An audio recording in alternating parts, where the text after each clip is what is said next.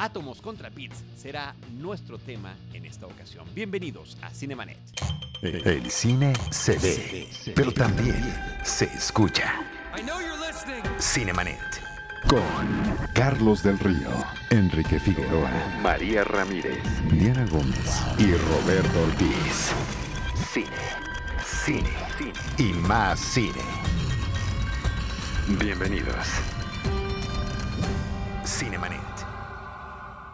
Arroba Cinemanet en Twitter, facebook.com diagonal Cinemanet, Cinemanet 1 en Instagram y Cinemanet 1 en YouTube son nuestras redes sociales. Yo soy Carlos del Río, a nombre de Paulina Villavicencio les doy la más cordial bienvenida. Ella es la productora general de Cinemanet, Uriel Valdés en los eh, controles, en la operación, en la postproducción y en la publicación de nuestros episodios. En esta mesa de trabajo me da gusto saludar a Enrique Figueroa. Noaya, ¿cómo estás, Enrique? Mi estimado Charlie, muy bien. Otra vez otro Cinemanet. Saludos a Uriel, saludos a ti, saludos a la gente de Cinemanet y a la gente que nos escucha.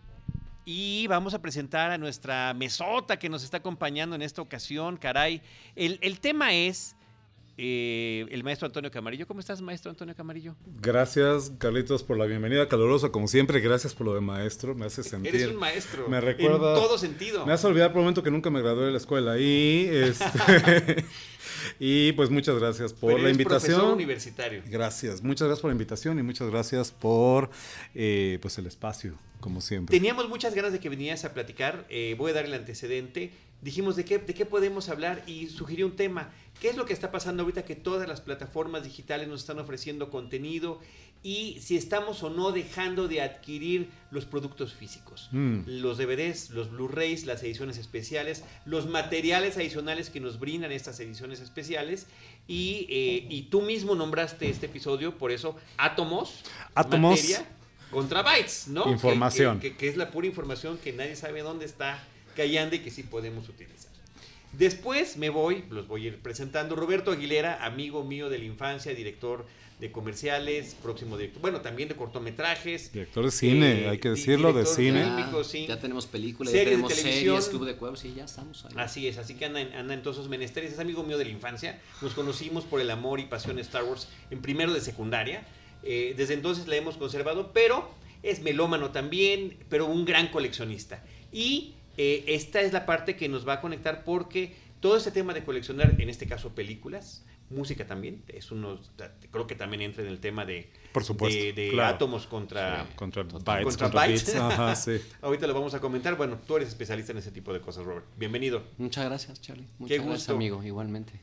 Y un, un amigo regular en los podcasts, tenía rato que no venía, ya lo estamos eh, jalando nuevamente a nuestro corralito, Alejandro Alemán, el Salón Rojo, eh, también cinema, cinéfilo de corazón. Nos- aquí nos- nuestro encuentro ha sido diferente a lo largo de los años, ¿no? Como colegas en la cobertura fílmica eh, y también lo hemos hecho en podcast, lo cual me ha dado muchísimo gusto desde que salió el podcast de Filmsteria, que hemos podido tener este toma y daca eh, entre nosotros y también con los amigos de Cine Premier y otros medios, bueno, pero muy en particular el vínculo que tenemos contigo, Alex. Muchas gracias. Y sobre todo por este episodio que la verdad es que se ve que es muy bueno. Yo lo había bautizado Chavorrucos contra Millennials, pero átomos, Ese- puede o ser sea, el está subtítulo. bien. Puede ser el subtítulo. Pero fíjate que muchos millennials también como que ya están jalando. Es, como está de moda, por ejemplo, el vinil Claro. o el vinilo. Ah, ¿tú ¿no? crees? Sí, también. Habría que está- preguntarle a Mixup, pero bueno. Ah, Regresa un te poco, voy a regresa decir- un poco. Te voy a decir, te voy a decir una cosa, Alex, estuve el sábado en una Barnes Noble en Estados Unidos. Mm. El mueble de viniles tenía muchas más piezas que el mueble de las películas.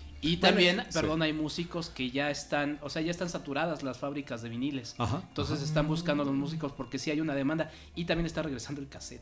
Así es, los ca- están sacando ediciones en cassette. Ay, el-. El cassette de cinta está regresando. ¿cierto? Bueno, vamos a arrancar contigo, que eres el que lo planteaste, Antonio Camarillo. Ah, gracias, eh, Carlos. Bueno, pues ya lo decía Carlitos ahorita. Este, me preguntó sinceramente, "Oye, ¿de qué hacemos un programa? ¿De qué quieres hablar? ¿No? Y le dije, pues mira, este tema a mí me es, me es importante y me es, y me es cercano, ¿no? Eh, como cinéfilo, como coleccionista, como alguien que ama profundamente el cine, como todos los que están aquí en la mesa, eh, a mí me preocupa efectivamente, vamos, no el cambio por sí mismo, creo que el cambio es necesario y el cambio, ya sabes, el cambio es lo único constante y este tipo de cosas, pero sí creo que hay cosas que los cinéfilos no queremos perder de la experiencia cinematográfica. Mucho se ha hablado de que si va a terminar finalmente el ritual de irse a sentar a una sala de cine a ver una película, eso no lo creo, me parece que es imposible. la, gente, la gente va a ver teatro hace 4.000 años, entonces no creo que las cosas se acaban de un día para otro. Pero sí es cierto que la competencia es feroz, que la competencia por entretenimiento en la casa, que tiene que ver, este, eh, sí, evidentemente con videojuegos y eso que es una competencia feroz para el cine, pero que tiene también que ver pues, con lo fácil que es encender la televisión, el aparato, la pantalla, que ya ni siquiera son televisiones en realidad, encender la pantalla y echar a andar Netflix, ¿no? O cualquier servicio de streaming que tengas y consumir ahí cine, ¿no? Debo de admitir que el título de, de Átomos contra Bits eh, me lo robé, no es mío, me lo robé, y ustedes a lo mejor lo recuerdan, de un libro que fue muy influyente en los años 90, eh, Nicolás Negroponte, que fue el fundador del Media Lab del Instituto de Tecnología de Massachusetts, del MIT. Eh, publica este libro que se llama Bing Digital, donde futureaba y lo hizo muy bien porque le atinó un montón de cosas que estamos viendo eh, veintitantos años después, ahorita aquí en el mundo que nos rodea, pero donde esa era la, la- la premisa. Vamos a empezar a dejar de consumir cosas y de almacenar cosas en bits, en algo que es tangible, en estos bits que decía son desordenados y ocupan espacio y son estorbosos y que pues, es- cuánto mejor cuando todo haya sido eh, eh, eh, reemplazado por los bits de información, ¿no? Eh, por un momento parecía que el señor tenía la razón, ¿sabes? Y mucha de esta inquietud viene de un artículo que les prometo que lo he buscado y lo he buscado y lo he vuelto a buscar y no lo he vuelto a topar. Yo no sé por qué no lo guardé en un lugar seguro.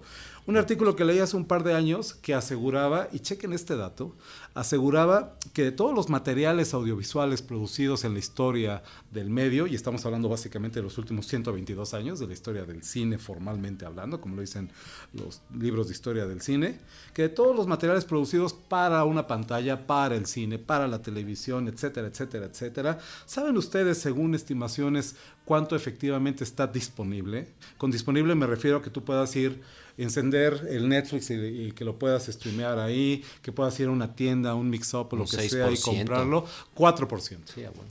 4% de todo el material producido en la historia Y del es medio mucho.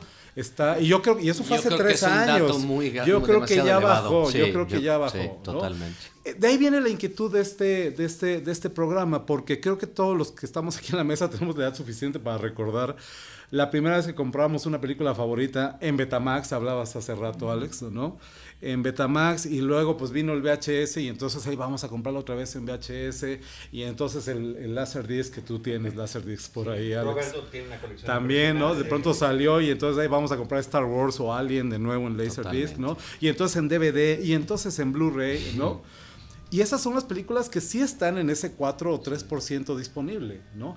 ¿Qué sucede con las demás? Ustedes saben, les consta que muchas películas jamás dieron el brinco de el De la VHS panta- o de al la DVD. pantalla, o de la pantalla. Bueno, de las que se sí. quedaron, que no están disponibles, Sí. las que dieron el brinco del Betamax o del VHS al DVD, las que han dado el brinco del DVD al Blu-ray son cada vez menos Son menos, y totalmente. menos, ¿no? Y eso para mí es una gran preocupación porque, pues a mí, perdón por los fans, pero a mí no me satisface el decir, bueno, pero pues, le prendes al Netflix y qué fácil y qué cómodo es, ¿no? Ustedes saben que una película un día, un día está y al otro ya no está. Y entonces, ¿qué sucede con el coleccionismo? ¿Qué sucede con aquellos de nosotros que tenemos la necesidad? de atesorar esas películas que nos cambiaron la vida, que amamos profundamente, pues ¿qué, qué, dónde queda? ¿Dónde queda la colección, efectivamente. Y esto no aplica solamente para las películas, esto aplica, Aplica para, la para la música, música, para todo. aplica Videojuegos. para el videojuego, aplica para todos los medios Y fíjate, que conforman el universo del entretenimiento, ¿no? Perdón. Fíjate, no, no, te iba a comentar que yo creo que tiene que ver con una cuestión de apreciación. Todos los formatos que mencionaste antiguamente estaban hechos para que tú reprodujeras la experiencia del cine en tu casa. ¿ok? Y siempre la idea, igual que con la música, ha sido, la cinta de una pulgada musicalmente tiene mucha información. ¿De qué manera nosotros tenemos más tecnología para que en tu casa reproduzcas esa cinta de una pulgada con toda la información que tenga? Sin tocar la era digital. Y en las películas era igual. Que el VHS, que el beta, que Hi-Fi, que el Laserdisc no sé qué, que luego salió el widescreen. ¿Cuál era la idea de todo esto? Que tú en la sala de tu casa te sentaras a reproducir un cine lo más que pudieras por el amor que tenías a las obras, a las, al cine, al sonido, a la imagen. Quiero más líneas de resolución, quiero más de 280, ahora vamos a subir, a, vamos a escalar a 560. ¿Sabes? Todo era pensando en better, quality, que yo la vea mejor, que se oiga mejor. Y la inmersión, la experiencia inmersiva, que es la manera de ver una película. Porque ¿no? era el amor a ese cine. No, no, no. Netflix nada más es para que la veas. No compare.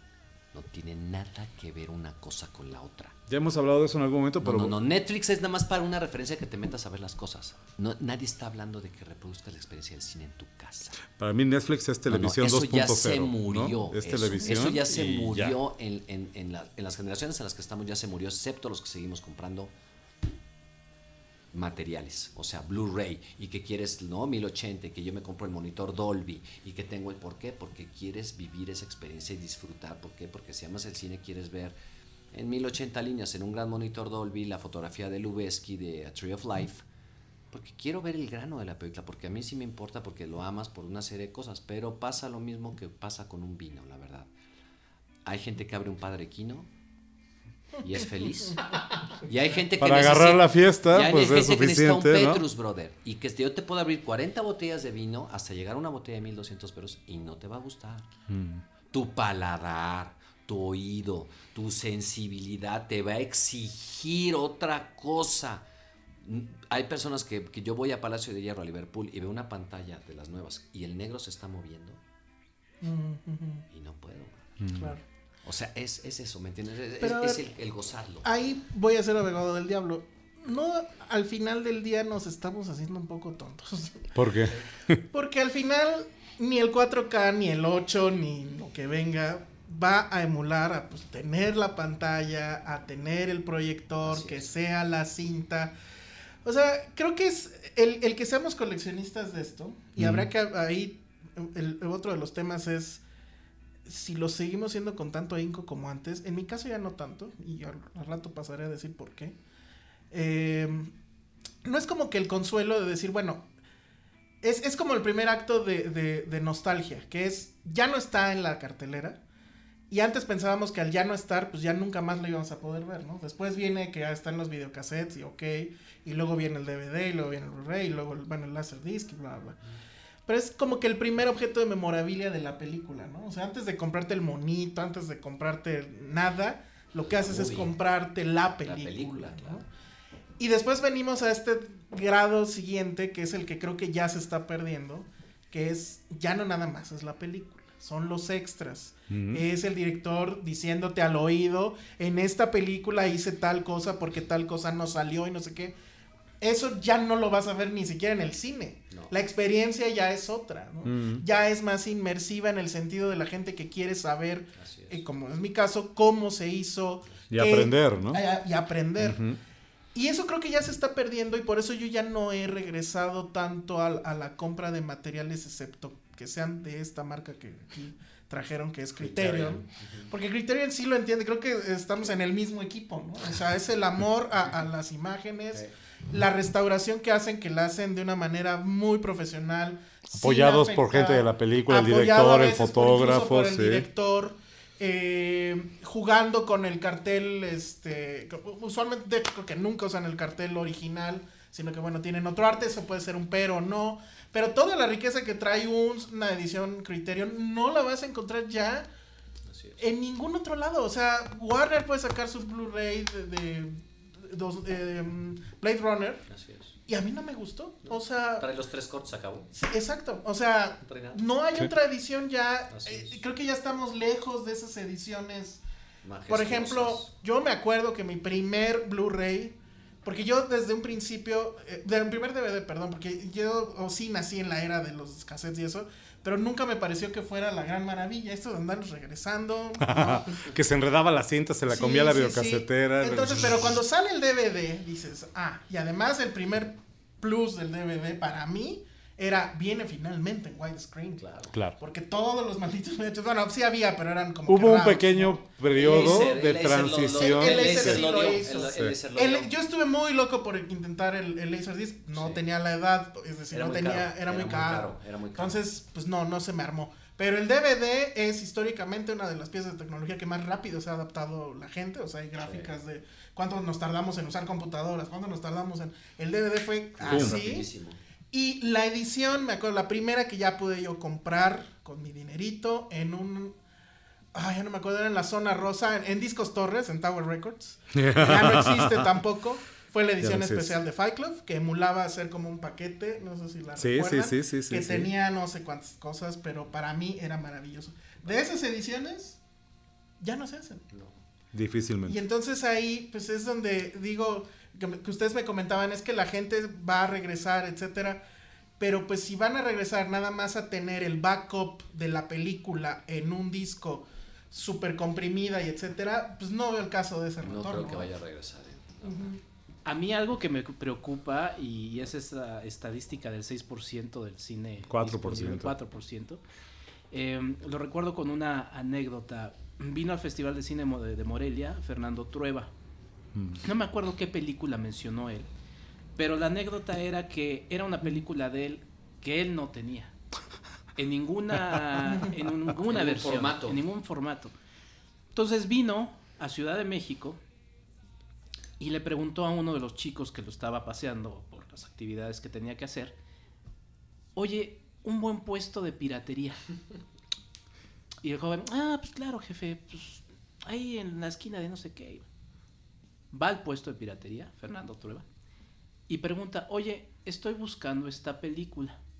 El chico, que además estos cuates eh, de los grandes puestos de piratería son grandes conocedores, Sí, sí, sí, no bueno. eh, le dice, mira, ahorita no la tengo, pero dame tres horas y te la traigo. Regresa y finalmente Fernando Trueba se llevó su película. A mí algo que me preocupa de este asunto del 6% me recuerda mucho, por ejemplo, a lo que sucedía con el cine en blanco y negro, que se Ah. quemó y se desapareció y, y es una gran tragedia. Sí. ¿Quiénes son los dueños de ese cine? ¿El mercado? ¿Lo estamos dejando al mercado que, que decida qué es La lo que vamos popularidad de una ¿no? película, claro. Yo ahorita he estado re- rescatando películas olvidadas, por ejemplo, recordaba eh, Fuga en el Tiempo, Time After Time, que tiene muchas referencias con Volver al Futuro, pero queda olvidada y, y es una gran pieza que podría estar al mismo nivel, pero el mercado ha decidido que Volver al Futuro sea la gran película. No, no digo que no sea una gran película, pero ¿a quién le estamos dejando esa tarea de que esas películas tengan ese, ese camino? Es muy peligroso porque además es como esa censura del mercado de no, no te vamos a hacer tu película porque no hay un mercado para ella. Así es. Ah, bueno, pues no vamos a, a- a sacar tu película para que la vea alguien más porque no hay mercado. Se va a perder todo Eso es muy peligroso. Se va a perder todo eso. ¿Qué pasó con toda la música de los 40? Se perdió. ¿Está en CD? No. Mm. Te digo la verdad. Con todo el arte. Te digo honestamente lo que ha pasado. Ahora, Para la gente que nos está Todo- escuchando decir adiós. Ah, sí. Adiós. No vieron la manita todo de el Roberto. cine, todo el cine que estamos hablando se va a perder con el tiempo. ahora, eh, Nobody's gonna care. Así. Carlos, ¿quieres decir algo? No, yo nada más quiero decir, bueno, por supuesto que están ahí las grandes cinetecas, los lugares que están tratando de recuperar las películas, guardarlas, resguardarlas. Cualquiera puede ir a donar sus películas a una cineteca, en este caso en México, a la Cineteca Nacional, Claro. y eh, le van a hacer un- una labor de, de rescate. De- de Ahora, también recordemos, No, no van a pasar mi colección de Marvel, o sea, ¿para qué se las llevo? quién sabe, ahí está la de Monsiváis y tiene un montón de películas de superhéroes, ¿eh? Ah, bueno. Nada más para que, para que tengas el dato de la referencia. Pero lo digo porque también están recuperando en la cineteca los rollos de Super 8 de películas familiares. Sí, sí, sí, o sea, sí, tú sí. los donas, te regresan una copia en, en- Digitalizada. En la filmoteca también, perdón. Digitalizada, ajá. Digitalizada. Y ese material, bueno, se queda para que ellos puedan hacer documentales Lo- o, o pueda ser trabajado de diferentes Que de hecho la inquietud ya viene de mucho tiempo antes eh, con Scorsese, que lo que vimos en, Claro. en Monterrey en su exposición, Ajá. que él eh, de repente se da cuenta de eso, de que incluso las películas en cinta, pues empiezan a perder el color y los, o sea, el- el- decían incluso, este, tiburón, el mar de azul de tiburón ya no se ve azul. Ya no es azul. Dicho por el mismo. Spielberg. Y entonces él es el que empieza a, levantar esa inquietud entre los directores y ahí en esta exposición se veían las cartas de, que, de, varios de ellos que... De agradecimiento. De agradecimiento por, por la iniciativa, etcétera, y bueno, pues de qué vamos a hacer, ¿no? Y, ahí hubo un asunto con Kodak, etcétera, pero esto es así constante, ¿no? El asunto de cómo preservar. Y requiere una inversión que los, no, que los estudios, los estudios no lo van a hacer. No.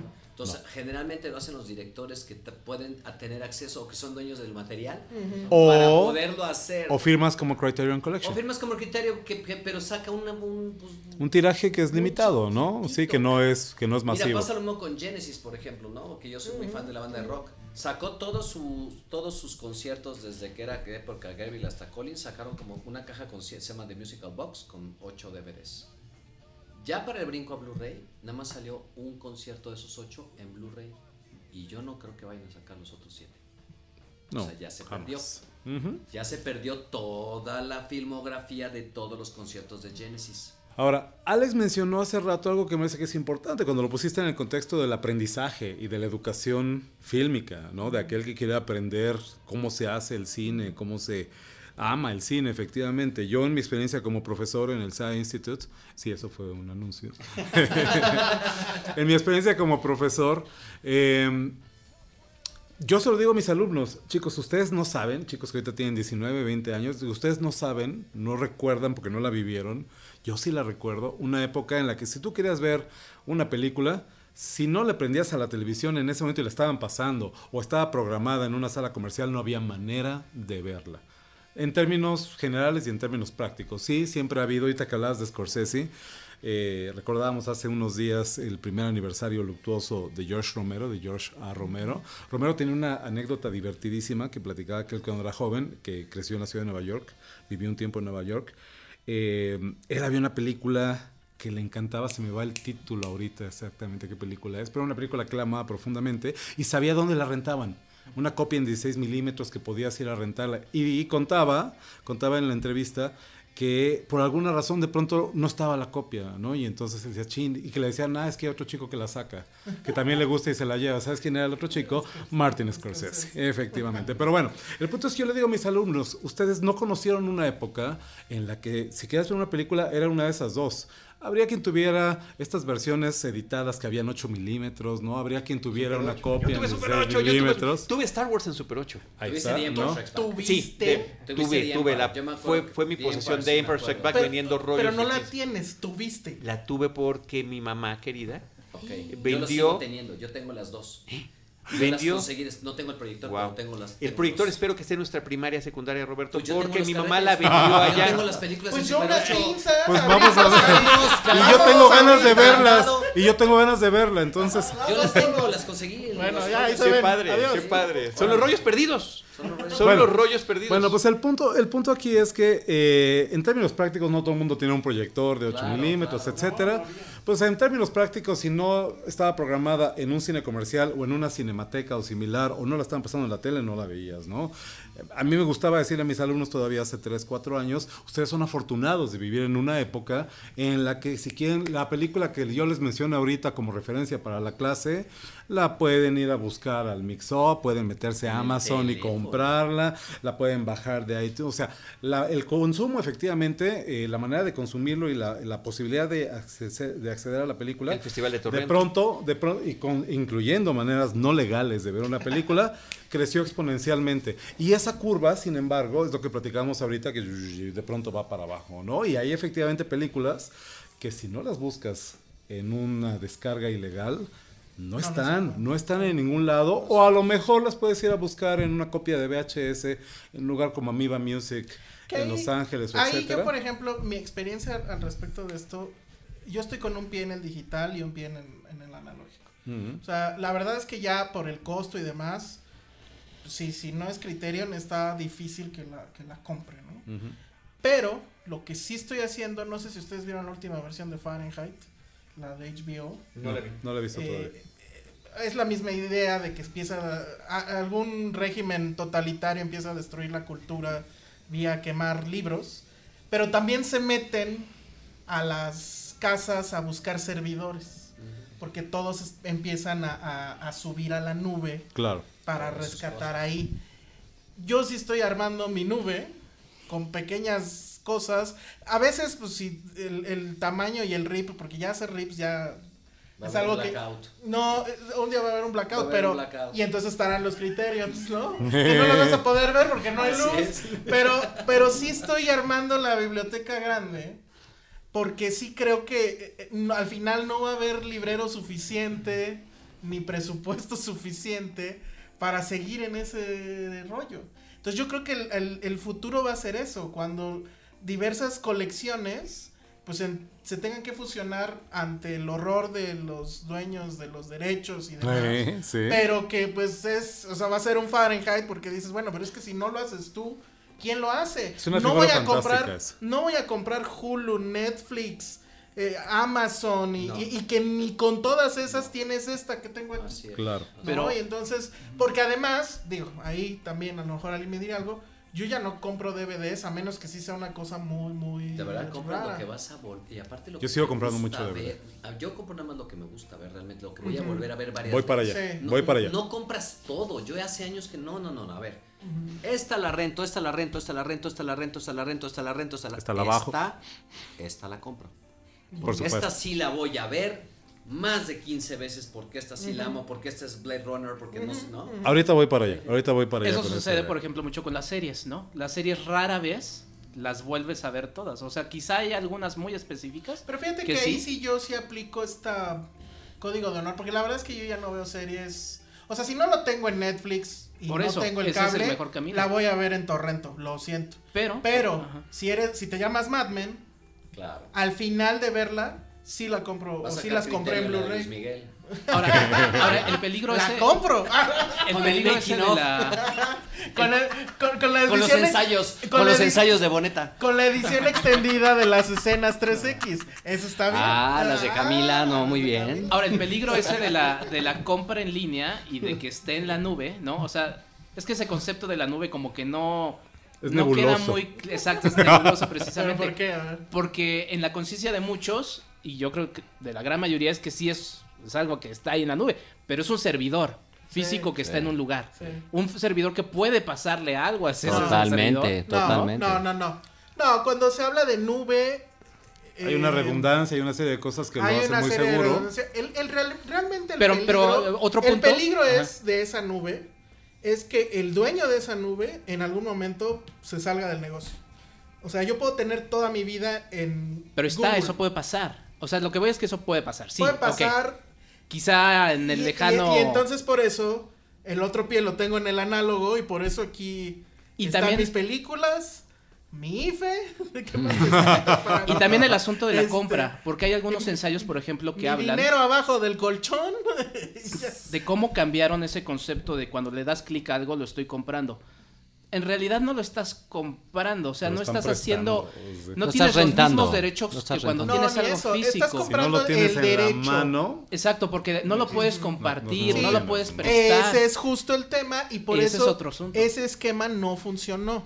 Pero yo cuando digo que lo subo a la nube, pues evidentemente no estoy hablando de algo que forzosamente sea legal. Para mí es legal porque antes, recordarán ese bonito época donde uno comprabas un cassette y lo llenabas con tus rolas, que pues las podías tener en un vinil, ¿no? Y hacías tus playlists y todo. Y ese luego se lo Se prestabas. el mixtape. Ajá, el mixtape y luego se lo prestabas a alguien y ese alguien hacía una copia y nadie te veía mal, no eras un criminal. No te iba a buscar la policía, Entonces, si yo tengo este aquí que tenemos Vampire en Criterion y le hago una copia en digital y la guardo en mi servidor, pues creo que sí se vale. Creo que está haciendo, de hecho, un acto de preservación. Exacto. Y si de repente pues le digo aquí a mis cuates, oigan, pues ahí está mi biblioteca. Accesen. Lleguen. Está Sí, chingón. lean. Está bueno. Pues creo que tampoco es un crimen. Pero sabes, Creo estamos que- hablando de que somos un porcentaje de la población muy pequeño. No, seguro, claro. Muy y pequeño, creo, creo muy Alex, pequeño. creo que tú te estás refiriendo a algo que acaba de decir Roberto hace un rato. Yo la, la, la respuesta, la solución a la que yo personalmente he llegado en este sentido, es a lo que yo llamo la, la creación de un canon personal. Así es. Esta idea del canon, ya saben, este Bloom y el canon de Occidente y cuáles son las obras fundamentales de Tarara, creo que a nivel nivel personal nosotros podemos efectivamente construir un canon. ¿Cuáles son las películas? No las que dice la revista Cine Premier, que son las más importantes, o no las Así que es. dice el American Film Institute, no. Las películas que en tu vida y en tu experiencia son las trascendentes. Si te dijeran, tienes 40 películas que llevarte a un viaje interestelar. Eh, sería Eso es lo que tienes idea. que tener en un librero, punto. Ni una más ni una menos. O sea, esas 40 que tú dices, esto forjó mi vida y las voy a ver 80 mil veces. Mi amigo, mi amigo Alfonso Monroy, que no sé si alguna vez lo hemos traído aquí, Sí. no me decía Al Alfonso, menos en Sinergis. Alfonso Monroy, este, que trabaja en distribución, trabaja en la distribución de, los, de, las, de, de las cosas de Mórbido, etcétera. Eh, él tenía una costumbre radical y muy extraña, pero que me parece que es un poco eso. Él había dicho, yo voy a comprar 50 DVDs. Y estamos hablando de hace unos años, ¿no? Y esa es mi colección. Y si de pronto hay uno que sale que digo, ah, este debía estar en la colección, entonces busco cuál Buen sale. Yo he estado Sí, regalando ¿cuál un chorro. sale? He estado regalando un chorro porque así. Porque son los 50 de la isla desierta Te y el juro, es un librero que tengo que no, va a pasar de ahí. O sea, es como, y esta, esta no sé, la regalo. Y Enemy at the Gates. Enemy at the Ah, me Gates, gustó en su la momento. regalo. Sí. Pum, la regalo Enemy at the Gates. Este, eh, saco eh, Boogie Nights. No, espérate, con Boogie La Nights. guardo. exacto. Ah, sí, claro. ¿Cuáles son las 50? Boogie Nights me encanta. ¿Cuáles son las 50, 50 se me realmente? hacen muy poquito. O sea, yo estoy de acuerdo con No, el no, no, criterio. vamos Déjame- a déjame sí, decir, es un número, No, ¿no? por eso, a ver, a ¿no? ver, a ver, a ver, Exacto. a ver. Yo, yo no he platicado sobre el tema Sí, de, sí. de mi coleccionismo. Sí. Eh, ya lo mencioné hace rato. ¿Cuál es la Sí. razón por la que tienes una película así? Es la primera vez que la tienes, Sí. que es tuya y que la puedes volver a ver. Pero para mí algo que era fundamental y lo sigue siendo era porque la podías compartir. Claro. Yo quiero, Enrique, ¿no has visto Condor de Man? tal, sí. No manches. Está increíble, vela. Eh, ya la volví a ver y está bien chafa, pero vela. Vela a verla conmigo. No está como yo la recuerdo. Y- y- y- No la voy a tirar. No voy a tirar Condorman, te lo juro que no la voy a tirar. Mala como sea. Híjoles, pero no era como yo la recordaba. Pero bueno, el punto es ese. Uno lo que quiere es compartir. Compartirlo. Bien. Es lo que uno Bien. conoce, lo que uno vio y lo que uno Y vivió. eso a En las ese sentido- empresas les Sí, por eso, pero estamos Claro. hablando, pero estamos hablando de nuestras Claro. colecciones personales. No, ya sé, pero yo bueno. no sé cuántas tengo, nunca me he dado la tarea. A, mí- a mí no me importa. A Sí, mí no me sí, importa. sí, Cada sí, vez sí. he comprado menos, menos, menos, menos. Nadie tiene Y- un programa y- bueno para espérame, y, y sí, el ejemplo de, de la evolución del formato lo vivimos con estas películas en Super 8 dobladas al español de España. Después el VHS, des- eh, perdón, el beta, después el VHS. Todavía en VHS llegué a tener ediciones de Star Wars en widescreen, que vendían en versión widescreen. sí. Después viene el, blue, el, el Laserdisc. Y cuando me enseña Roberto el Laserdisc por la primera vez, no podíamos No. creer, no, nos, no cabíamos de la emoción de, De la calidad, uno. Sí, a ver, Dos, ¿Cómo se veía? espérame, espérame, ahorita, ahorita platicamos de la, ahorita Roberto te va a hablar de la calidad, sí, claro. permíteme. Pero los materiales adicionales que traían las ediciones La- especiales, la- mira, la, la única caja de Star Wars, por ejemplo, hoy en día, si me preguntan cuál es la Que vale cuál algo. es el, el material rey de Star Wars de todo lo que hay, lo último que salió, no, Digo, el Blue, el- claro el que no. Es El el, Laserdisc el Laserdisc de la- Definitive Exactamente. Te, de- te voy a platicar un, un pequeño detalle. Les voy a platicar un insight de Star Wars de muy, muy, muy fan. Hace poquito, a mí me gusta grabar los audios de las películas y traerlos en el iPod. Bajo los audios completos. Entonces, vengo en el coche o en mi casa, estoy El escuchando Blade. Runner. Blade Runner todo el día, güey, ¿no? jamás en la vida había escuchado eso. Sí. Ese es Yo un fetiche raro. Ese sí es un fetiche Sí, raro. yo bajo güey. los audios, entonces, ¿qué película Y bajo todo el audio en- y los traigo en el, en el iPod, ¿no? Y pum. Bueno. Y un día estoy escuchando The Empire Strikes Back. Y digo, no manches. Yo me acuerdo que cuando el Walker le pega al Snowspeeder, que echa la pata hacia atrás, y luego el Snowspeeder sale dando vueltas y se estrella contra la nieve. Yo me acuerdo que ese Speeder hacía parte, hacía el sonido del motor antes de explotar. Yo lo tengo en la cabeza y me acuerdo perfectamente de Y ese no lo sonido. Bajo el, bajo el sonido de, de dónde? De la última versión que es la que más veo, la del DVD del Theatrical Edition. Ajá, que trae la Esa es la original. última, digamos, ¿no? Esa es una pieza, esa es, Es una, una pieza que vale mil dólares ya. que- ¿En Esos serio? valen mil dólares ya los DVDs esos. Yo los tengo. porque- sí, yo también los tengo. Porque, brother, o sea, ¿no? Es el último, Theatrical. Bueno, de ahí bajé el audio. Y estoy oyendo el audio así en la galería y no, no trae el sonido. Le pega el Walker y nada más oye. Pum. Y empiezo con un amigo que, que no está aquí, pero bueno, empezamos los dos. ¿Y cuál era, güey? No, pues era el VH. No, no, no. Y empezamos y lo metimos, ¿no? Y era el widescreen. A ver, préstame tu Laserdisc. Pum. Y no sé qué. Ok, de ahí empezamos a investigar. Resulta que Star Wars, por ejemplo, tiene 16 mezclas de audio de Empire Strikes Back. Diferentes. Bueno, cada formato y cada vez que ha ido cambiando este formato del que estamos hablando, se ha ido cambiando, se les han metido mano. Ok, sí existe la versión donde le pega el walker y se escucha el sonido del motor antes de estrellarse. Y solamente viene en el Laserdisc de widescreen. Y es el único que es sonido análogo. Es el único que yo bajé los dos RCAs y se oye increíble. ¿Quieres escuchar el audio gordo, macizo, análogo? Es el del Laserdisc, no es ni el del DVD, ni el del Blu-ray. O sea, si no has escuchado el Laserdisc, no has escuchado Star Wars porque no has escuchado el sonido análogo. A menos que lo hayas visto en el cine. Claro, claro. Originalmente, claro, la versión. Claro, pero me entiendes, o sea, todas estas cosas importan, ¿no? Y, pero bueno, ya son clavadeces y el Laserdisc, los que te ofreció el Laser, lo que tenía el Laserdisc en su momento, que fue algo que no, es que fue el primer formato que trajo Dolby Digital. ¿No? O sea, antes estabas acostumbrado al Hi-Fi Stereo. Stereo. Cuando mucho. Cuando mucho, era Hi-Fi, los betas y los VHS eran Hi-Fi Stereo. Y de repente sale el Laserdisc y dice Dolby Digital. ¿Ah? ¿Y eso qué es? No, necesitas un amplificador que reproduzca Dolby Digital. Ah, caray. Y entonces Puta, fueron la era- primera vez que tuviste un surround simulado porque no era 5.1, no era Dolby Digital, era un Dolby Surround, que era un tre- eran tres canales con un feed, ¿no? Pero ya era la primera vez que sentabas a ver The Empire Strikes Back con un surround realmente en tu casa. Que bueno, el Wow. problema era. Bueno, y la imagen. Y la imagen ¿Se era comparaba a qué? la imagen es, eh, era mucho mejor que cualquier versión de VHS o beta, Claro. ¿ok? Inferior a lo que hoy en día sería un DVD.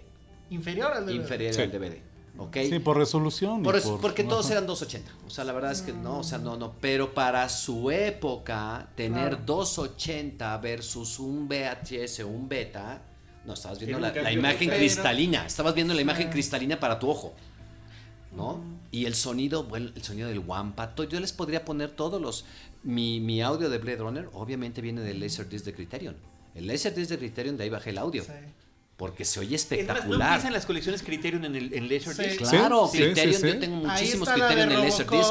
Que es la que tiene el, el audio, el commentary track de Verhoeven. Y no vienen los Blu-ray. La caja de Alien, brother, la caja de Alien trae seis lasers adicionales de la película. De material suplementario son seis laserdiscs. La caja de Alien que jamás volé. Tengo unas cajas de Beauty and the Beast, ¿te acuerdas? De, de Sleeping Beauty de Disney. Son cajas de 10 lasers de material suplementario. Bellísimas las cajas que parecen de viniles así gordas. No sabes qué cosas. Es el que costaban, vinil, ciento, cierto, costaban nada más, por 120 referencia. dólares en el 97. No, bueno. En el 97 costaban 120 dólares, pero te voy a decir una cosa, un güey que ama esto, perdón, no escatimas. Acabo de comprar yo el, el soundtrack de Blade Runner 2049. Lo busqué, cuando salió la película, lo- me metí a Amazon, no lo tenían. Me metí a iTunes, no lo tenían. Ah, pues, ¿qué pasa? Me meto a eBay y lo encuentro, lo com- y decía 110 dólares. Eh, ¿Pero qué era? Eh, ¿El CD? vinil? ¿El CD? Ah, CD. El CD. Ah, caray. Lo compro, digo, ¿por qué tan caro? Me meto a description, me redirecciona a la página de Sony. Ok. Cosas exquisitas. El soundtrack de Hans Zimmer de Blade Runner de 2049 únicamente lo sacó Sony Music, firmado por Hans Zimmer. Pum. 2049 copias nada más hay en el mundo. Ah. Nada más existen 2049 copias en el mundo. Y tú tienes Y tú una. Ah, tienes Brother, la música está Oye, espectacular. Alex, oye, Alex, las estimadas para el dato, eh, Criterion, Criterion eh, tiene Robocop en DVD. Sí llegó Ah, al sí DVD, llegó al DVD. Y yo la vi el otro día en 40 dólares nueva Oh. en eBay.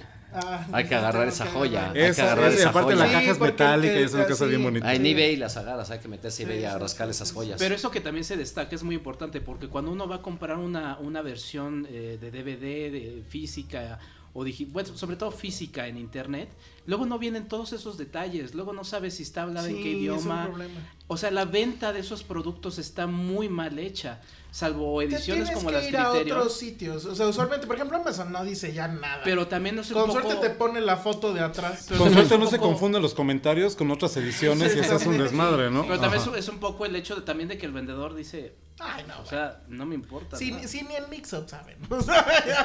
Tim Lucas, Tim Lucas autor tenía una revista que se llamaba Video Watchdog, a lo mejor tú te acuerdas, este, Sí, Roberto, que así nació. Cómo mantengo un control y cómo hago consciente a la gente de en dónde encuentra qué cosa. Yo tengo ahí números viejos del Video Watchdog donde te dice, acuérdense que las diferentes ediciones de, por ejemplo, Blade Runner, la original, que no son las cinco que vienen en, el, en, el, en, el, en la, en la edición especial de Blu-ray, son siete u ocho, no me acuerdo.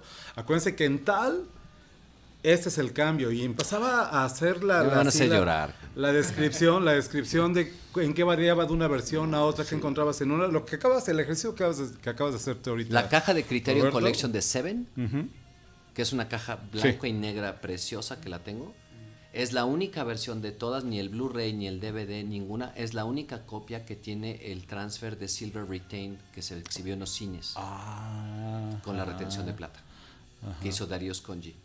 Es la única versión, la de Laser, la de Laser. Disc de Criterion, es la única versión que tiene el transfer de Silver Retain. ¿A cuánto está ahorita Sí. un Blu-ray? No, tu reproductor de Laserdisc. disco láser sigue funcionando. Sí, sí, sí, sigue funcionando. Porque ese era otro, ese era otro tema. Además, había, había también... tenía Compré sus- otro nuevo hace poquito, sí. tenía sus problemas, o sea, Sí. era tanta la información que no, No, se podía pesaba mucho la Había charola. que cambiarle de lado. Y Se- algunas películas, las que venían Sí. en mejor calidad, venían Venían en dos cuatro, discos, no, cuatro discos. cuatro discos. En cuatro discos. Cuatro discos Eran para CAF poder y ver- podías para pararlas cuadro por cuadro. Sí, para Yo acabo de comprar un reproductor nuevo.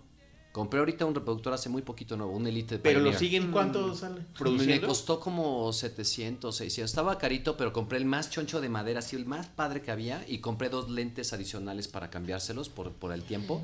Porque sí hay cosas que solamente ya. Si quieres escuchar, por, te digo, Star Wars, si la quieres escuchar, bien. Es el Laserdisc de Definitive Y, no, Collection. y bueno, están, est- o sea, están esos títulos que supongo son más caros, o bueno, siguen estando caros todavía en Laserdisc, pero sigue un mercado muy amplio de que, que vi recientemente en los mismos lugares donde consigues viniles viejos, usados, ya también hay Laserdiscs viejos usados. Entonces, por ejemplo, acabo de ver el de Superman del 76, que además es muy bonito porque, o sea, sí creo que aquí todos somos evidentemente medio 78. fetichistas, ¿no? 78. Sí. De- ajá, del 70 y... Ocho. ¿cuál? Sí. Es no, después de Star 76. Wars. Ah, sí, sí. Mira, en mis watch tengo el Laserdisc. Pero bueno, ah, sí, eso está En mi- increíble. En mi watch tengo Pero sí. efectivamente, de, de la cajita del DVD y a la del Blu-ray, que es un poquito más chiquita y que le abres y bueno, pues trae un booklet chiquito, a este masivo de. Es que eran como viniles. tamaño, es que eran viniles. traían un libro. Oh, bueno, un libro, claro, el de Definitive Collection de Star Wars trae un libro. Trae un libro. Este es de cierto, trae un libro. sí. Este de Superman lo abres Sí. y pues está el volando en las Claro. dos. Claro. este, o sea, eso es. Bueno, era como el soundtrack. increíble. El soundtrack No así era, el soundtrack era doble también. Y también en cada, en cada esa- disco traía esta pues, hoja con stills de la película y bla, bla, bla. O sea, Ahora, ha- hay otro tema de los coleccionables que a mí también siempre me ha llamado la atención. Tengo menos cosas de ese tipo, pero cuando los empaques eran particularmente especiales. Mm. Que lo siguen haciendo hoy en día. Por ejemplo, Muy mi, colección, también, mi ¿eh? colección del Planeta de los Simios, la he comprado también varias veces, de los Simios a lo largo de los años, pero de las últimas que compré es la cabeza de César, el Claro. original de, la, de la cuarta película interpretado por Roddy McDowell. Es un busto con cabello y la cabeza de plástico, Wow. impresionante. Bruce Runner, Me cuando salió esa, esa colección La caja, la- el maletín. era el maletín, El el maletín. maletín que no, que no El aparece maletín en está ningún muy lado bonito. de la película, pero bueno, es un Pero maletín qué bonito estaba, ¿no? alguna caja de No, lo Robocop que es metálica.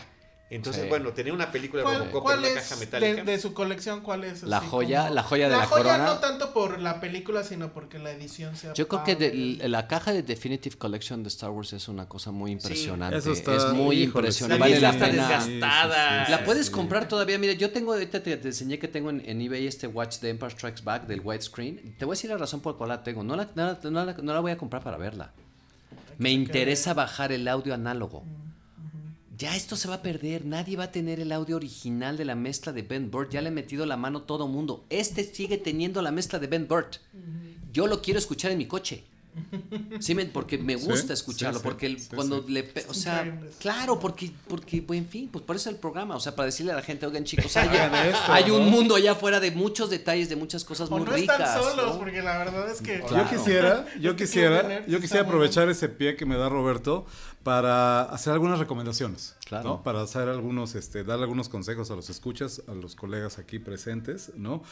Eh, Morris Berman en un libro que se llama El crepúsculo de la cultura americana eh, plantea un concepto que a mí se hace bien divertido, que es el de lo que él llama el individuo neomonástico. ¿Qué significa esto? Dice, en este colapso de la civilización occidental que estamos experimentando hace 10 años, eh, la única manera en que cierto conocimiento se va a preservar para una posible futura generación que pueda venir a valorarlo como lo valoramos nosotros, es como lo hicieron en, la Edad Media. Esos monjes que se dedicaron a hacer las copias manuales de los libros y etcétera, dice entonces como, como que queda en las manos de cada quien que ya armó su canon personal, como decía hace rato, ¿no? Este, hacer, acumular esos artefactos, efectivamente, del pasado, que puedan preservarse, como lo haces tú con tus, con tus audios, Roberto. O con mis, mis vinil, mi, toda mi colección de discos está en bolsas de plástico y cuando llega la gente a mi casa, te tengo cuatro mil discos, me dicen, ¿por qué están en bolsas de plástico? Eh?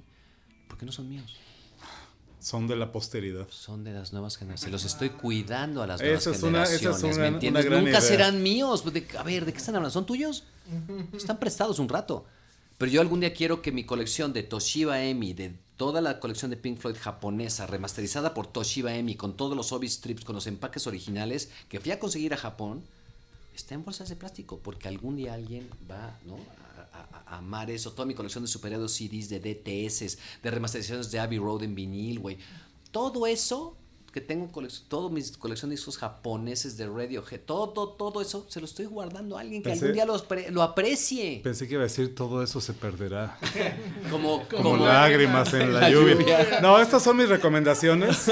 Estas son las recomendaciones en el canon de un individuo que soy yo, que tiene este gusto particular, que es una mezcla de cine de horror y fantasía con clásicos, películas de culto, títulos imprescindibles del cine Universal, etcétera. Yo recomiendo, como todos en la mesa, y creo que estamos todos de acuerdo, la Criterion Collection. Criterion Collection, ahí sí encontramos no solamente estos transfers cuidados, eh, apoyados, decíamos hace rato, por el director de la película cuando todavía vive, por el cinematógrafo cuando todavía vive, etcétera, sino este, que además incluyen, tengo aquí en las manos, ya lo decía Alex ahorita, me traje mi copia de Vampire de Carl Dreyer, que no solamente, este es el DVD, ya la sacaron en Blu-ray, pero que no solamente trae la película en dos discos, con suplementos y demás, ¿no? Sino que además trae un libro, trae el libro con eh, la novela que inicialmente inspira la película, ¿no? Esto de tener no solamente la película, sino materiales adicionales, documentales, los ensayos, los, ensayos, los ensayos que traen, y en este caso un pequeño libro que ustedes lo están viendo aquí, tiene el mismo tamaño que la caja del DVD, ¿no? Totalmente. Esta es una pieza, eh, pues, valiosa, Doy fe, doy fe. no, sabía, no sabía qué traerme para poner aquí en la mesa de Criterion, porque Criterion tiene unas cosas ¿Dónde comprar Criterion? a mí la experiencia personal es eh, siempre una vez al año y ahorita está corriendo. Dos veces al año. Eh, ¿Dos veces al en Noviembre, en noviembre también, sí. Ah, bueno, dos veces al año está la barata de Barnes Noble, donde ponen los eh, pues, todos los títulos de Criterion a, a, mitad de precio. Al 50%. Mi experiencia personal de comprar en línea es fatal. Sí, yo, yo llegué a perder Tres mil pesos y que nunca me regresaron nunca ni el producto ni nada. Sí, ajá. Entonces, agárrense a su pollero de confianza. Amigos. Crucen la frontera en estas fechas. Amigos en el país vecino, lo que sea, ¿no? Sí. Y que se los manden. La verdad, vale muchísimo. No, vale muchísimo la pena. Este, estuve en la tarde en mi taller de guion en la cafetería El Péndulo, eso también fue un comercial. y este, una película de Criterion. Una película de Criterion cuesta, la acabo de ver en la tarde, 921 pesos en allí en la tienda, ¿no? No hagan eso. Son 21 dólares con 50 centavos o 90 centavos, no me acuerdo, en la barata de Barnes Noble, dos veces al año, en el verano y en noviembre. Es cuando vale la pena. Es un asunto de, también de paciencia. De buscar, de claro, de buscar. Pero es parte del gusto. Claro. Sí, es parte del y es también el asunto de que ya lo ves y ya lo quieres, nos ha pasado a todos. Pero en el caso de Criterion sabes que ahí va a estar todavía un rato. Entonces sí vale la pena esperarse a, fin de año, mitad de año y hacer esto que les decimos. Péndulo lo vende muy caro. ¿Y dónde más he visto? Amazon México sí tiene. De repente, como que hay sobrestock de algunas cosas y la, sí las ponen baratas. Es estar pendiente todo el tiempo. ojalá saque, ojalá saque Blade Runner 2049, ¿no? Uy, eso estaría increíble. Criterio Pero no sé cómo, no sé cómo se maneja el criterio. Yo tampoco, yo tampoco. Porque hay, hay películas del cine de arte que sí se van luego luego a Criterion. Como es que es que 2049 es una película de sí, yo sé, es una película de arte. Lástima que el estudio barato que la produjo sea el único que decide ahí cómo la presenta y cómo la vende al público, y que ¿no? no, hizo buenas ediciones. Así es, malísimas. al margen de lo que hace la buena gente de Criterion, tengo, yo me he vuelto muy fan de una marca que se llama Arrow, Arrow Video. Es una marca inglesa que sin embargo también publica de este lado del, del Atlántico. Arrow saca unas cosas delirantes que para mí compiten y a veces exceden los estándares de calidad de Criterion. de Criterion. Sí, tengo aquí esta copia de Reanimator, la película de 1985 de Stuart Gordon que viene, decíamos hace rato, no solamente trae dos versiones de la película, no, tres versiones de la película. Este, Vas a ver una y- sí. sino que además viene con este cómic que eh, A se, color. Está, se está reeditando de algo que se editó en algún No, momento de la historia de la película, ¿no? La cajita con los discos, unas postales aquí con Bárbara bonito era eso. Crampton, Ya, y, ya ¿no? casi no hay eso. Eso. No, ya. Y que, y que rivaliza con Cae esta otra mal. copia que tengo aquí de The Hills Have Eyes de Wes Craven. La onda con Arrow es que no solamente son caros sus discos, no, no tanto como los de Criterion, andamos hablando de un promedio de 35 dólares la película, sino que muchas de estas piezas son ediciones limitadas. Esta que tengo aquí de Reanimator es una edición limitada, con el librito y todo este rollo, con el cómic y demás, que en el momento en que se agota, y normalmente se agotan en tres semanas en Amazon, Ya. para volverlas a encontrar, a mí este disco, este disco en particular, habiendo costado 35 dólares en, eh, originalmente cuando lo lanzaron, lo terminé comprando por 70 dólares Claro. en eBay y estaba barato. Claro. Lo he llegado a ver en 110, Claro, 120 dólares sin un problema. Entonces, para mí, Arrow es una referencia que, insisto, rivaliza con lo que está haciendo, lo que ha hecho toda la vida Criterion Collection en cuanto a valor para el coleccionista y el aficionado, ¿no? ¿Qué otras marcas eh, recomiendo yo? Tengo aquí eh, Wild at Heart, que finalmente se reedita después de un tiempo de estar out of print, eh, que saca una marca que se llama Shout Factory. Shout Factory eh, se ha especializado en rescatar títulos olvidados del cine de culto, del cine de horror. Eh, tienen casi toda la filmografía de John Carpenter, por ejemplo, en ediciones que son ediciones muy decentes, pero que la verdad para lo que cuestan de pronto no vienen con booklets, no traen ni libritos, ni pósters, ni ese tipo de cosas. Y entonces eh, vale la pena por los títulos que rescatan, pero en realidad creo que dejan un poquito que desear comparado con Pero, las otras pero dos. el ¿no? costo-beneficio es el que dices que. O sea, sí son baratas, pues. Pues pues son también cosas que te cuestan, es más barato comprarlas en Amazon que de pronto directamente Ajá. con Shout Factory, ¿no? Tienen esta sublabel que sería Scream Factory, que son puras películas de horror, que es donde está todo lo de Carpenter y demás. Esta de Wild at Heart eh, la saca Shout Select, que es como la línea selecta de Shout Factory, y la tengo todavía en el celofán, porque esta película la lanzaron hace un par de meses y la acababan de sacar cuando de pronto retiraron todo el stock porque tenía un defecto de fabricación. Yo la compré en una preventa y yo estoy esperando que este disco se, valo- se revalore con el, con el tiempo y que- ser, ¿no? que- que vivas de él en tu vejez. Por eso, por eso todavía está cerrado, pero bueno, Shout es muy Pero ¿cuál es el error? No, no. Es un, es un- el menú no trae música. La música no corre en el menú. Entonces ya me dijeron que escribe que me mandan El nuevo. este uno nuevo y que este me lo puedo quedar, pues está metido en el celofán. Como el Blu-ray de, de um, Fight Club. ¿Recuerdan ese chiste? No me acuerdo. Lo metías y salía el menú de jamás besada. Sí. Y ahí se quedaba un rato y luego ya. No tenía, no tenía idea. Finalmente, lo que traigo aquí en la mesa, tengo una copia de The Believers, esta película de John Schlesinger sobre vudú y demás, no sé si alguien la recuerda, de 1986, 87, no me acuerdo. Salió casi junto con La Serpiente y el Arco Iris de Wes Craven. Es también una onda de vudú y asesinatos en la ciudad de Nueva York, una acción, no me acuerdo qué ciudades. Eh, esta la publica una firma que se llama Twilight Time. Y Twilight Time tiene una particularidad que es una mentada de madre. Son ediciones limitadas, todas sus piezas limitadas a 3.000 unidades. En el momento que esas 3.000 unidades Se acaban. se agotan, buena suerte en eBay y buena suerte en ese tipo de lugares. Y son discos, esta gente tiene la única, eh, bueno, la más reciente versión o edición en Blu-ray de eh, Fright Night, la película de Tom Holland. La acabo de ver el sábado en Amiba Music en Los Ángeles en 70 dólares. Tienen The Bluff, La Mancha Voraz, la versión de los 80. También está agotada, 60 dólares la vi el otro día. Así la he visto también, ¿no? Pues sí. Este, pues es la única manera de pues pronto, sí. ¿no? ¿Y qué es lo que sucede? Estas son, estas son marcas editoras boutique que saben que el mercado para estas películas son Es es, un mercado muy pequeño y que entonces pues eh, se ven obligados a sacar producto que es caro porque sí son películas caras, son pocas las Y personas te voy a decir una cosa, y porque vale la pena pagarlo. Y porque vale la pena tenerlo. Fuera de esto, hay otras marcas más pequeñas, más extrañas. Eh, Vinegar, Vinegar San- eh, Syndrome, que es este. Vinegar Syndrome, perdón, que es este especializada en cine de horror cucho y películas así de explotación y demás, que sacan también cosas interesantes. AGFA, que también es una colección interesante de cosas que de veras de pronto ni uno sabía que existían, pero ahí están. Creo que hay un genuino intento de parte de esta gente por conservar y porque esas películas, que si no las tuvieran ellos en esos precios, que de pronto son caros, de veras, de veras, de veras, no las encontrarías, ya lo decíamos hace rato, más que en un torrent. Pasa igual con la música, ¿eh? Pasa exactamente lo mismo con la música, con ediciones de discos y de... Y ahorita que está de, de, regreso, dicen el vinil, les decía que... El, el otro ¿Y sabes día- por qué regresó el vinil? Es muy sencilla la teoría. Ujú. Ya no vendo discos, Claro. todo mundo está con la piratería, Pues sí. todo mundo baja MP3. ¿Qué formato podría yo volver a lanzar que no lo pudieras copiar? A ver, tú explícame. ¿Qué formato podría yo volver a lanzar que no puedes copiar y, y que, y que voy a poner de moda?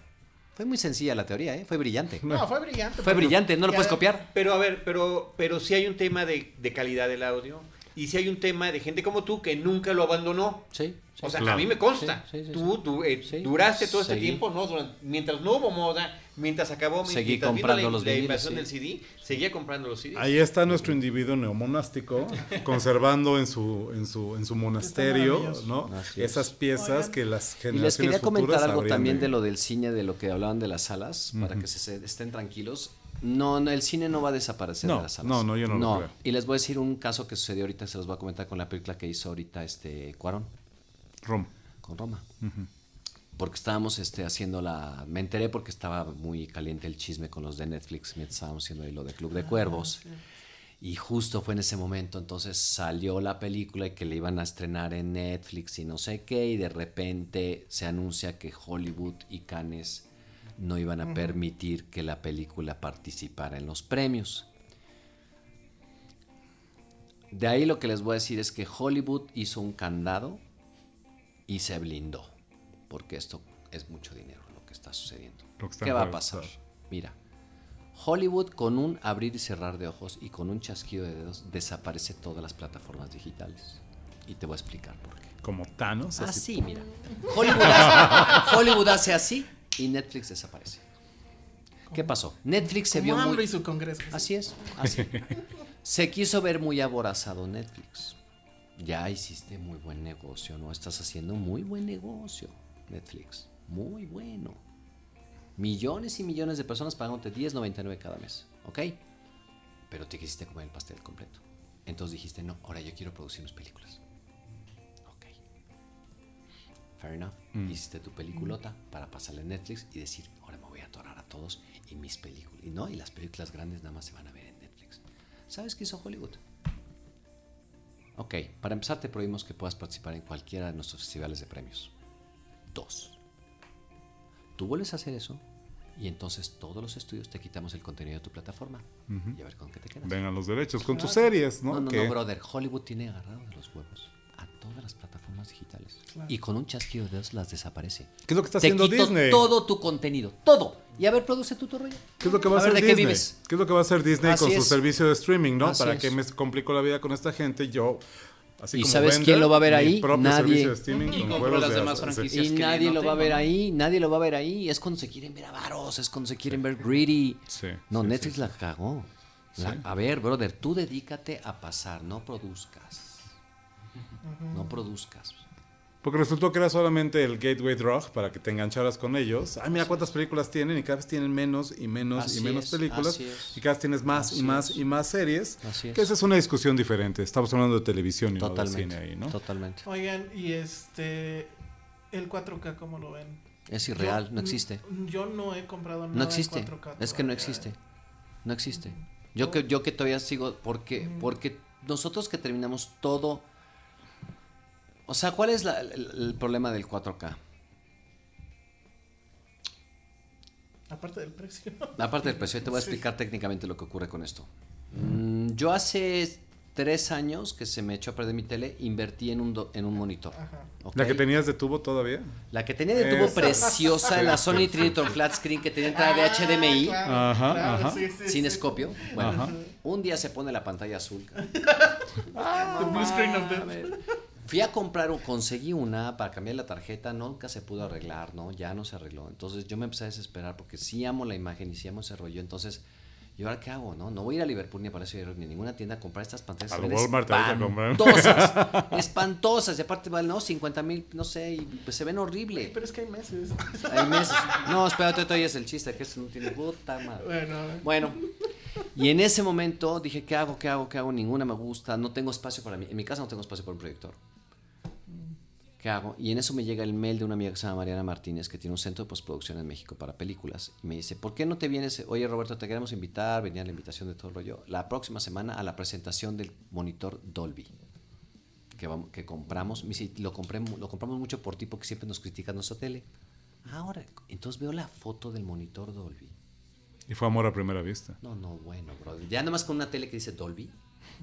Güey, ¿qué onda? Y entonces le hablé y le dije, oye, ¿qué onda? ¿Qué tal se ve, mijo? Se ve hermoso, Roberto. Es el primer monitor digital que emula el CRT, el cinescopio.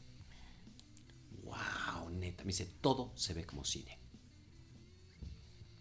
Wow. ¿Lo puedo ir a ver? No. Bueno, ¿por qué no te lanzas? Están los güeyes de Dolby en México en el World Trade Center. Vete a verlos. Hay un güey que se llama George. Ya le hablé de ti. Me agarró mi moto. Me fui para allá. ¿no? Llegó al World Trade Center. Entro. Hey, Robert, no sé qué. This is Steve. This is George. No sé qué. So you're coming from Mariana. Así que no sé qué. Me pasan una salita que tienen ahí. Y estaba el monitor Dolby con el demo del aviador. Con un demo de películas. No, brother. todos No, no, no. Todo lo que yo había visto. pausa, demasiada pausa. para Todo lo que yo había visto, eh, no, no, man, cómo se veía, ¿no? Ya desde el controlador. Bueno, este monitor hace dos años ganó el Oscar. No sé si sabían. Ganó el, ¿Cuántos Oscars has ganado? Un monitor y a- el monitor ganó el Technical Achievement, se lo dieron a Dolby, por el avance tecnológico que tuvo la emulsión del CRT en un monitor digital. Me encantaría invitarlos a mi casa a ver esto porque sí vale la pena. Ese era el momento que yo estaba Ya esperando. lo dijo, ya lo dijo. Se los digo una cosa porque sí vale la pena, porque fue una inversión muy grande, muy grande, ok, de muchos 10 miles de dólares, de muchos 10 miles, Ujú, ok. Un monitor que hoy en día vale un millón y medio de pesos, Pum. ok. No tienen ni idea de... Ahí se corrigen todas las películas. Llegó George y me, dio- me metió todos los slots y me dijo, a mí me lo vendieron más barato porque me vendieron el que tenía el director de Spider-Man, que estaba haciendo Spider-Man. El director en el set tenía el monitor que a mí me vendieron, entonces me lo bajaron de precio porque me dijo, te puedo Porque ya está abusado refurbished?" y así. Está sí, sí. abusado. Me dijo, te lo doy refurbished y no que queda. Ah. Los Wow. slots, yo puedo tener, en ese slot yo puedo tener la... Si yo veo Indiana Jones en mi casa, yo tengo la misma corrección que veo Spielberg, porque usamos el mismo monitor. De referencia. No saben lo que se ve, no saben cómo se ve el maldito... Bueno, el problema es ahora cuál vamos a elegir. Para ver eso nos no, ponemos no de acuerdo. sabes cómo se ve. Lo que reproduzca, sea No. DVD, Blu-ray. Bueno, pero a ver, y entonces ¿no? ahí es cuando dices el 4K, pues. Ok, ahí te va. Este monitor es 2K. Claro. A eso es a lo que iba. Claro. Este monitor es Esa 2K era la pregunta y original. no hay más. ¿Ok? No hay más. Todo termina en 2K, todos los procesos son en 2K y tú terminas teniendo todo eso en 1080. Que es casi 2K. A ver, tú me puedes decir, o sea, es un truco de mercadotecnia, eso es a lo que voy. No existe. A ti te pueden poner las teles en Liverpool que dicen 32K. Es para que la compres. es para que la compres, brother. No existe. Porque tú no, no tienes ni el proceso para reproducir. No tienes un monitor 4K. No tienes un reproductor 4K. No tienes el cable que... O sea, no hemos llegado ahí. Lo están haciendo por marketing. A ver si se crea ahí. la masa crítica para que esto se pueda popularizar. no, Va a pasar, no- no pero, no, pero no ha sucedido sucedido, todavía. porque apenas estamos en el mil, o sea, brother, o sea, ahí vamos con el cuánto se tardó en las televisoras en, en- en brincar al mil. Ahora pídeles que brincan al 4. No, no, espérate, espérame. brother, son 10 años, 15 años, la verdad, siéndote honesto. Sí. Sí se ve mejor, porque sí se va, sí comprimieron ese, ese El material. HDR sobre todo, ¿no? Exacto, sí lo sí lo vas a meter tú y vas a decir se ve mejor, pero no es un 4K real. El día que tengas un, y te voy a decir una cosa, yo que tengo este monitor Dolby en mi casa y vi Gravity y tengo el, el Blu-ray de 1080, a la mitad de la película te doy la cabeza. El ojo humano no ve así y nos puedes ver millones de estrellas y millones de fragmentos de las naves porque a la mitad de la película me empezó a la cabeza y yo no sabía por qué. Demasiada información. Tú no olvídense de un 4K, te va a volar la, te va a volar la, no ves los poros de la gente nunca. Es way too much. No existe eso. De hecho, ahorita las cámaras que acaba de sacar Panavision va a sacar una, una cámara nueva digital Lo que está sucediendo con las cámaras de cine ahorita digitales es que le están dando la vuelta, casualmente. De cine no, porque es muy caro. Entonces hagamos una cosa digital. Bueno, pero el digital no nos gusta, porque entonces las primeras cámaras digitales volaban los blancos horrible. Yo la primera vez que usé la F65 de Sony, justamente me tocó hacer un proyecto que tenía que panear y se barrían todos los paneos, no tenía el sensor para los... Entonces, no, y ahí vamos. ya- ¿Sabes qué va a pasar? Que le va a dar la vuelta y las cámaras digitales de video le van a dar la vuelta para emular al rato fotogramas. Le van a dar la vuelta, brother, escúchenme, a regresar a que parezca cine. Esa es toda la vuelta que Así le van a como dar. la música regresó a los Así- exactamente eso es lo que va a pasar con el cine. Todo tu rollo digital le van a dar la vuelta para regresar al cine. Porque el ojo humano no ve así. Porque cuando tú vas al cine y ves una, un, un área negra, ¿quién se ve negro? No, no me interesa ver textura. Es lo bonito de ver un todavía un DVD, un laser, o, o cuando vas al cine incluso, ¿no? Pero, y que son películas hechas en cine, ¿no? Que no quieres, no quieres definición en todo. Tú volteas a ver ciertas áreas de los... No tienes definición, nosotros no nos vemos los poros así. De hecho, lo que tiene que bajar el cine ahorita es un poco la definición, porque no, el cine no es, eh, mira, el cine es una sensación. El cine va- es, para mí es, es a veces no ver, ¿sabes? A veces es no ver. Por ejemplo, ahora que sacaron los, de, los Blu-rays de Star Wars que, que, que volvieron a retransferir las películas, que han hecho unas estupideces, como Indiana Jones, que Spielberg dijo que los cielos estaban demasiado azules en Cairo. Los cielos azules de Cairo, que yo me acuerdo que eran hermosísimos, solamente están en el Laserdisc. Porque en el Blu-ray los hizo grises, como nublados. Y eran azules, azules increíbles. Ya no los puedes ver así en el Blu-ray. Si ven el Blu-ray, ya los cielos son grises. Y le cambió el transfer a Spielberg. Bueno, todas estas cosas que empiezan, todo, to- la corrección de color de, de Dagobah, le subieron toda la luz. Ya no es el pantano acá misterioso Se que ve, era, ¿no? se ve todo. Se ve el set en el Blu-ray de la caja que da los seis. Sí. Se- vean eso y ahora agarra tu DVD del Theatrical Edition y ve Dagobah. Negro. No se ve tanto. El cine no se tiene que ver tanto. No, es que no es Bueno, importante. depende de cada película y depende de cada Depende- fotografía y depende de cada visión. de- Así es. Y depende del foco también, porque hay veces que a propósito está hecho de tal o cual manera. Y hay veces que no. Es como una película de Caravaggio, una, una pintura de Rafael. Vas al Louvre y hay ciertas áreas del contraste que, que- que no ves nada. ¿No? O sea, la parte de la mesa de aquí de primer plano está totalmente negra, no puso detalle. Porque el ojo humano ve ahorita, no, nos vemos el cabello, no ves, no ves esta. Yo siento que ya es una exageración realmente de estar en la búsqueda de. Ahora vámonos a 69K. Y que se vea hasta el iris de. ¿Sabes? Es una Sí, exageración. yo ya no, me no, no. obsesioné Pero y con los entonces- poros, ya no, ya no sigamos con eso. Pero entonces Nolan tiene razón y ¿quién sería? Lucas. Tarantino. Ta- No, Lucas no. ¿De qué? Lucas no. Que hay que Pues, seguir en- de que seguir en, filmando filmando, en, en- No, Lucas no, pero Totalmente, Tarantino, hermano, sí, sí. totalmente. Te voy a decir lo que pasa, es que cuesta más dinero, ya hoy en día los es más laboratorios... engorroso, los A ver, te voy a, te voy a poner un ejemplo. rollo, Yo ¿no? que, yo que más o menos trabajo con... con- y, y tengo muchos asistentes míos que ahora son directores y que conozco mucha gente joven. Mm, yo me acuerdo hace muchos años que me tocó hacer un, un- un comercial muy bonito. Que me pasé ensayando. Era un actor que tenía que agarrar una palomita de un popcorn chicken y lo tenía que aventar hacia la cámara y se le regresaba como si fuera un ventilador y la cachaba con la boca. ¿No? Y no iba a ver la palomita, yo le iba a filmar contra un green screen, ¿ok? Pero el güey tenía que hacer esto la demanda. y, la- Y se la cachara con la. Exacto. Bueno, estuvimos ensayando cuatro días. ¿Ok? cuatro días. ¿Por qué? Porque fue de los primeros comerciales que yo filmé y yo sabía que no iba a tener más de ocho latas de 400 pies. Porque era lo que yo tenía en los estándares de ese momento. ¿Qué te forzaba a ser directores de preparación, Claro, de ensayos? claro, claro. Hoy en día el cine digital, ¿cuál es el pedo? Tú tira y tira y tira Son y 15 tira y horas de tira. estar tirando y el director llegó a ensayar al set.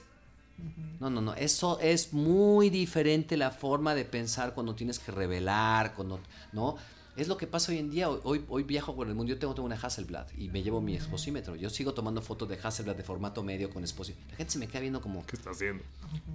Qué bonito es todavía saber, a ver, señores, la combinación entre la obturación, ¿no? La velocidad, la apertura del diafragma y, y tu sensibilidad de la película. Y la hora con el reloj de bolsillo. Todavía tengo un Swatch. Ah, está increíble. Todavía tengo un Swatch. Ochentero. Muy bien, muy Pero me bien. entiendes, o sea, es todo esta. mm, eh, no sé cómo explicarlo, pero. Hijo, yo creo que esto ya lo tiene la gente en la sangre. Vas a ir a ver Misión Imposible 6 con el último héroe de acción análogo que nos queda. Pues seguramente. no, porque eh, en, en, esa idea de que las cosas tienen que suceder y no. Pues ya lo dijimos, átomos contra bits, dijimos al principio. Mira, todas las cosas que hoy en día, todo el abuso de la tecnología digital, ¿no? El, el, el, verdadero abuso que ha tenido, que hoy yo fui a una plática, yo soy, parte del sindicato de directores de los Estados Unidos y nos invitaron a una plática hace cinco o seis meses, güey, en el DJ, para pedirnos a todos los directores, que yo no estoy en Hollywood todavía, pero a todos los que estamos ahí nos dijeron, please. La plática era que se había hecho una encuesta y que se sentía que el público americano tenía una gran molestia de que todas las películas se sentían iguales con la tecnología digital. ¿No? Que todos los efectos digitales se ven igual. ¿Qué pasaba antes? Tú ibas a ver una película y sabías quién era Stan Winston, quién era Rick Baker, quién era... O sea, había una mano del artista detrás del efecto, del prop, de la máscara, del no sé qué, de la iluminación. De... Había un... El fotógrafo era importante. ¿Y quién es el fotógrafo? Hoy en día ya vale madre quién es el fotógrafo, güey, porque le van a meter, a meter una computadora, le van a poner una corrección verde y le van a meter 400 efectos y se va a ver igual todo. Ha perdido la esencia del artista.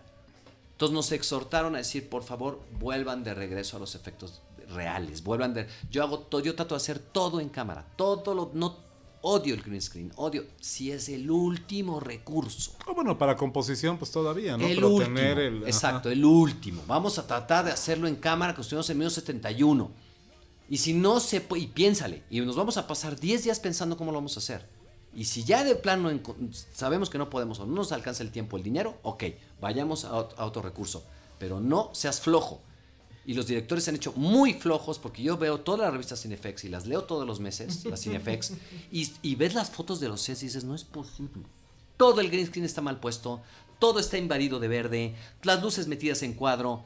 Hoy Hollywood se dedica nada más a contratar maquilas de estudios para que les arreglen lo mal filmadas que están las películas por los directores. Porque la tecnología digital ha venido a despedazar la buena planeación, eh, no, ahorita voy a hacer una réplica, bueno, ahorita les platico esto, pero voy a, hacer, voy a invitar a Phil Tippett a México a que hagamos el stop motion del Walker. Uh. Ya le mandé el correo y me dijo que está muy interesado en venir. Voy a poner otra vez el motion control en Churubusco, voy a poner la maqueta de nieve, voy a pintar el ciclorama con, con gente y tengo ya la réplica del Walker de stop motion que hicimos cuatro en todo el mundo. Voy a volver a hacerlo. ¿Por qué? Porque amo este, porque lo único que voy a hacer es utilizar un motion control que renderá más fácil, más rápido. Ya no vamos a tener que mandar a revelar. Pero Phil, vamos a volver a hacer el Walker. Tengo tres shots en la cabeza que quiero volver a filmar. Ok, vamos a hacerlo. Me dijo que sí. Y estamos en ese proceso. ¿Por qué? Porque la tecnología nada más la voy a usar para hacerlo un poco más rápido. Pero no voy a evitarme el trabajo de hacerlo en stop motion como se tiene que hacer. O sea, la gente, lo que pasa es que el mundo se ha ido degradando en esta rapidez y, en todo esto. Instantaneidad. Instantaneidad y la, inmediatez. la inmediatez de todo lo que sabemos. ¿saben? Este mundo se ha diluido y ya no tiene la sensibilidad de tomarse un buen vino y saberlo disfrutar. Es la verdad. Y por eso duró tanto este episodio, porque justamente se tiene que disfrutar. Pero no hay quejas, no hay quejas. No, no, no hay nada. Estoy explicando. No, yo, quiero ver cuando lo escuchen. Es más, falta más. Estoy explicando. Yo quiero ver los millennials que dicen cuando escuchan esto. Está, está muy bien. Estos viejitos con sus... Este, Les va a encantar. ¿Sabes qué pasa? No. Estos viejitos y sus historias. Que llegan y lo ven y lo oyen y dicen, oye. Pues sí, es cierto. Oye, se oye muy padre. ¿Qué onda? Me ha pasado con, digo, te voy a decir, mi novia tiene 23 años, o sea... Ah, Oye, ¿qué onda? Oye, soy increíble. ¿Sabes, cómo seducir a las nuevas generaciones? Ese es otro episodio. Ese es otro episodio. Muy bien. Roberto Aguilera, muchísimas gracias. ¿Tu, red social tienes? Eh, este, pues no, eh, Tu página. Tu página, Mi página robertoaguilera.com.mx. Eso. Eh, arroba el Salón Rojo Alejandro Alemán. Y arroba Filmsteria. Y arroba Filmsteria, por supuesto. Antonio Camarillo. En arroba Acamaril con una L al final. Y en arroba Necrofilmia, que de pronto la dejo muy abandonada a ratos. O nada más replica la otra cuenta, pero ahí está. Ahí está. Enrique Figueroa Anaya. Enrique 86 ahí podemos seguir platicando cine. Muy bien, pues muchísimas gracias a todos, de verdad que les agradezco. Gracias por la invitación. Antonio, este, Alex, eh, Robert, Muchas Enrique, gracias. Urismán, que aquí sigues con nosotros. Eh, nosotros somos, eh, yo estoy en arroba Charlie del Río, arroba Cinemanet es nuestro principal medio de contacto y la página cinemanet.com.mx. Sí, en Instagram Cinemanet1, ahí vamos a estar subiendo fotos también de lo que estuvo, estuvieron platicando, material. el material y bueno, para que sea ahí multimedia. Claro, del material que trajo Antonio Camarillo. Nosotros ya saben, les estaremos esperando en nuestro próximo episodio con Cine, Cine y más Cine. Esto fue Cinemanet. Con Carlos del Río, Enrique Figueroa, María Ramírez, Diana Gómez y Roberto Ortiz. El cine se ve, pero también se escucha.